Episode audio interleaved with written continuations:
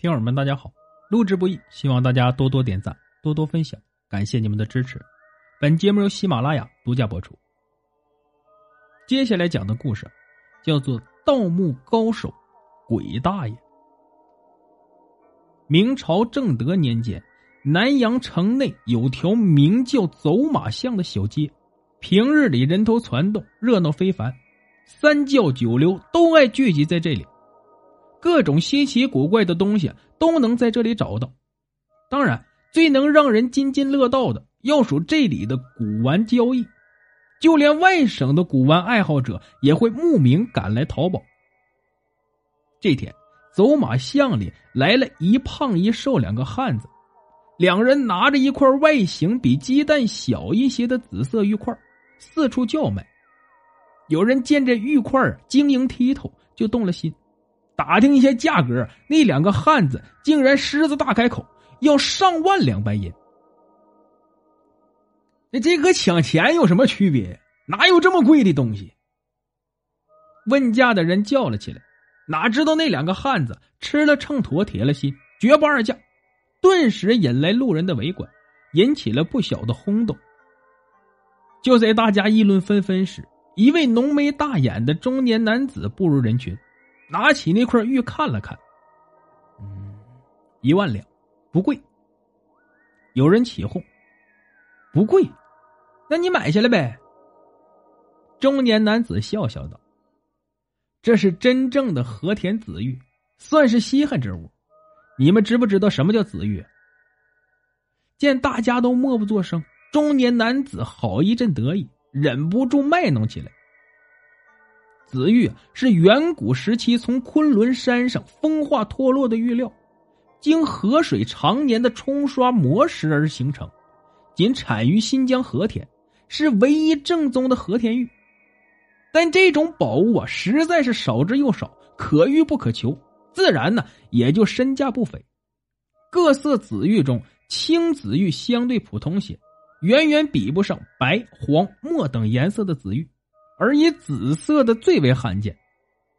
那两个卖玉的汉子见他说的头头是道，高兴的说：“呀，既然先生识货，是不是有意买下呢？”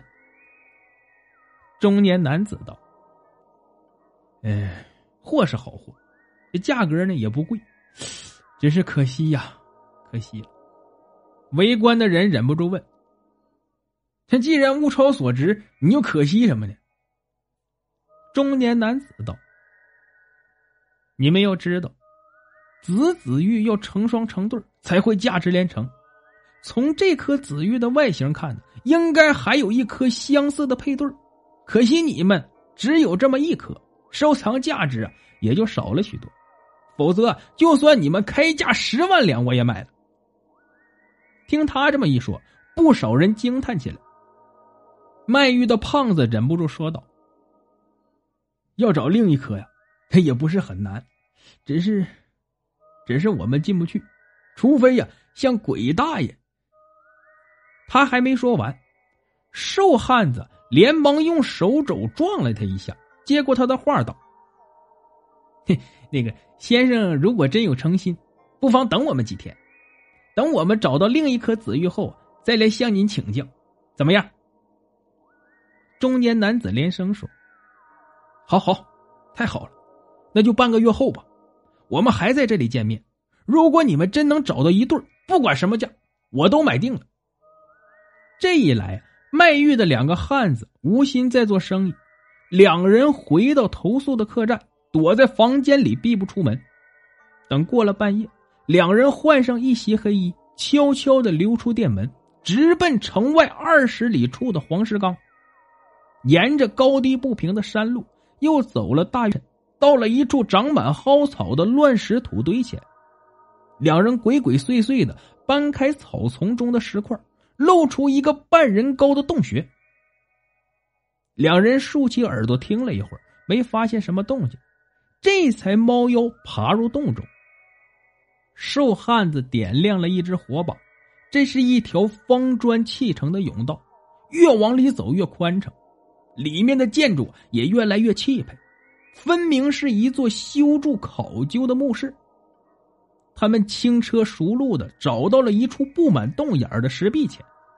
瘦汉子举起火把，将石壁照了又照，说：“为了那颗紫玉，我们不得不再冒险一次了。”胖汉子提醒道：“像这样的墓葬，墓室内一定有机关。打开石门时，记得要向旁边跳开躲避。”瘦汉子拿出一把铁凿子，探入石壁上的洞眼，再轻轻一转动。石壁上裂开一条缝，里面果然是一间石室。胖汉子大喊一声：“快闪！”两人同时向旁边跳开，只听得一阵弦响，无数支利箭从石门内飞射出来。瘦汉子长舒了口气，道：“幸亏我们躲得快。”话还没说完。突然一声惨叫，只见胖子也捂住了胸口，两人双双倒地，火把倒在地上，一明一暗，眼看着就要熄灭。就在这时，一条黑影从甬道里闪了进来，拾起地上的火把，向着胖瘦二人照了照，只见两人的胸口上各插着一支箭，鲜血染红了胸前的衣襟。原来，除了那扇石门外，石壁上的洞眼中竟然也有利箭射出，真是防不胜防。黑影冷笑道：“哼，你们能想到门内有机关，设置这机关的人自然也能算到你们躲避的方位，连最起码的常识都不懂，还想来盗墓？哼，真是笑话。”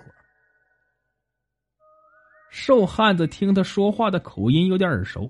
挣扎着抬头看了他一眼，吃惊的道：“你，你不就是向我们预定了那紫子玉那位先生吗？”黑影哈哈一笑，道：“哼，不错，就是我。谢谢你们帮我找到这么一处好墓。”胖汉子道：“你是谁？原来，原来我们被你算计了。”中年男子道：“我是你们祖宗爷爷。”胖汉子心头灵光一闪，叫了起来：“难道？难道你就是传说中的鬼大爷？”中年男子嘿嘿一笑，算是默认了。瘦汉子长叹一声，嘴角鲜血就流了出来，道：“那我们死也瞑目了。”鬼大爷是位盗墓的绝顶高手，谁也不知道他姓甚名谁，甚至连他的真面目也没人见过。但凡是他相中的墓室，就没有打不开的。活人遇到头痛，死人遇到倒霉，鬼见了也只能喊大爷，所以呀，就得了这么个绰号。鬼大爷笑笑道：“ 能死在这么一座坟墓里，也算是你们三生有幸啊。”我会留下一些不值钱的给你们陪葬。说罢，从地上撬了块木砖，扔进石室内，身体飞快的伏在地上。又是一阵闲响，无数支利箭从四面八方射出。鬼大爷躺在地上，自然是毫发无伤。然后又扔了块木砖进去，直到不再看见有利箭射出为止。鬼大爷见那两个汉子躺在地上，不再有任何动静。估摸着已经断了气儿，便自言自语道：“江湖上的事就是这样，大鱼吃小鱼，小鱼吃虾米。你们这两个冒失鬼也只能是小虾米的命运。”说罢，拿着火把，刚想跨入石室，不料眼前一晕，竟一头栽在地上。这时，只听胖汉子和瘦汉子哈哈一笑。双双从地上一跃而起，插在胸口上的那支箭应声而落。胖汉子拍拍身上的灰尘，笑道：“ 鬼大爷，你所说的没错，大鱼吃小鱼，小鱼吃虾米。只不过呀，那只可怜的虾米不是我们，而是你。”他说话时中气十足，一点也不像是受了伤的样子。鬼大爷道：“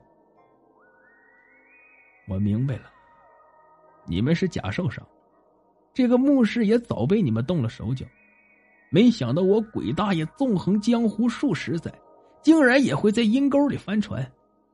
你们这么处心积虑的算计我，到底有什么企图？”